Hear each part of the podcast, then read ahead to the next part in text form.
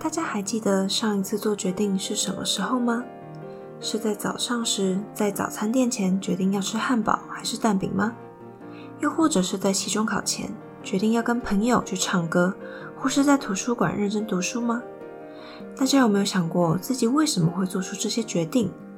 其实，人在做各种决定时，会有一些习惯或是特色。今天就让我们来探讨这些脑袋没跟你说的小秘密吧。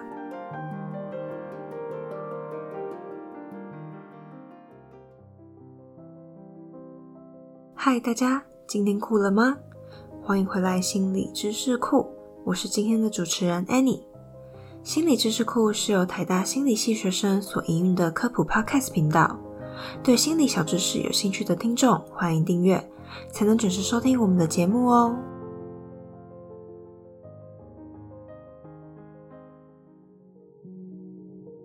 想象一下，有一个游戏，参加要付十元。游戏方式是指两颗骰子，如果两颗骰子都掷出两个六，可以得到两百块；如果骰到一到五两个相同的数字，可以得到二十元。只要两颗数字不同，就没有奖金。这个游戏你会不会参加呢？可能有些人会决定参加，赌赌看两百块，反正输了代价也不高。另外一些人可能觉得不想冒险而不参加，但古典经济学假设人是理性的，在做决策的时候会选择有最大效益的方案。我们会称这个方案有最大的主观期望效用，这有点像是数学的期望值的概念，又叫做最大期望效用理论。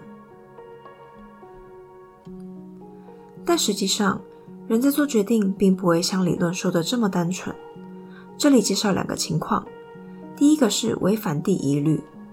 所谓的第一律就是，如果喜欢 A 大于 B，喜欢 B 大于 C，则喜欢 A 就会大于 C。但试想看看，假如你今天去买电脑，如果有 A、B、C 三款电脑，你不会只看价格便宜就买某一款，而是会在衡量它的容量或重量等等的条件去选择要买哪一款。这时候就会违反所谓的第一律。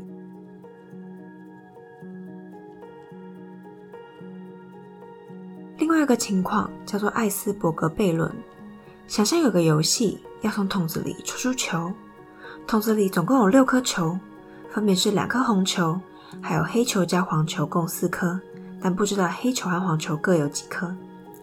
在第一轮游戏中有两种选项，A 选项是抽到红球可以得到一百元，B 选项是抽到黑球一样可以得到一百元。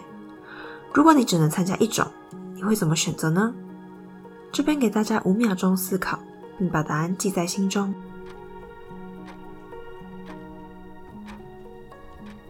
现在开始第二轮游戏，怕大家忘记，提醒大家，桶子里有两颗红球，另外还有黑球加黄球共四颗。在第二轮游戏中，一样有两个选项，C 选项是抽到红球或黄球可以得到一百元。D 选项是抽到黑球或黄球一样一百元，你会选择 C 还是 D 呢？再让大家思考五秒钟。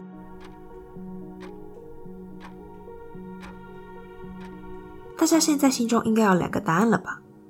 我猜猜大家是不是都选了 A 和 D 呢？让我们来分析看看为什么大部分的人会选 A 和 D 吧。在第一轮游戏中，因为已经知道红球确定有两颗。而不能肯定黑球会超过两颗，因此大部分的人会选择 A 选项。但大家仔细想想，这样在第二轮游戏中，C 选项是抽到红或黄，D 选项是抽到黑或黄，这两个选项就只是 A、B 选项都各加上黄球的可能性，不是应该会选择 C 吗？因为我们在第一轮中选择了 A，认为抽到红球的可能性比较大。为什么我们会做出这种前后矛盾的选择呢？原因是因为我们喜欢确定几率，而不是模糊的几率。我们确定红球有两颗，也确定黑球加黄球有四颗，所以这样的确定性让我们倾向选择 A 和 D。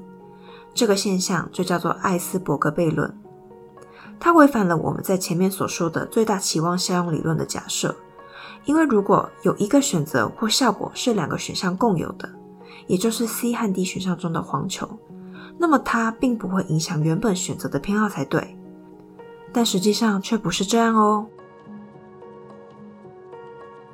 另外，情绪会不会影响决策呢？它会如何影响呢？这里要介绍所谓的情意结思法。大家记不记得上一次看到台风要来的新闻的时候，心情是如何呢？可能会有些学生觉得很开心，因为过去放台风假的经验让他们对台风产生了正向的情感。然而，农民则完全相反，他们可能因为过去损失惨重的经验而对台风产生了负向的情感。而这种情绪的连接是快速且自动化的，也会伴随生理反应，让我们避开或趋近某个选择。这就叫做情意结思法，它会影响我们判断一件事情的风险与利益，特别是在我们没有时间或心力思考的情况下。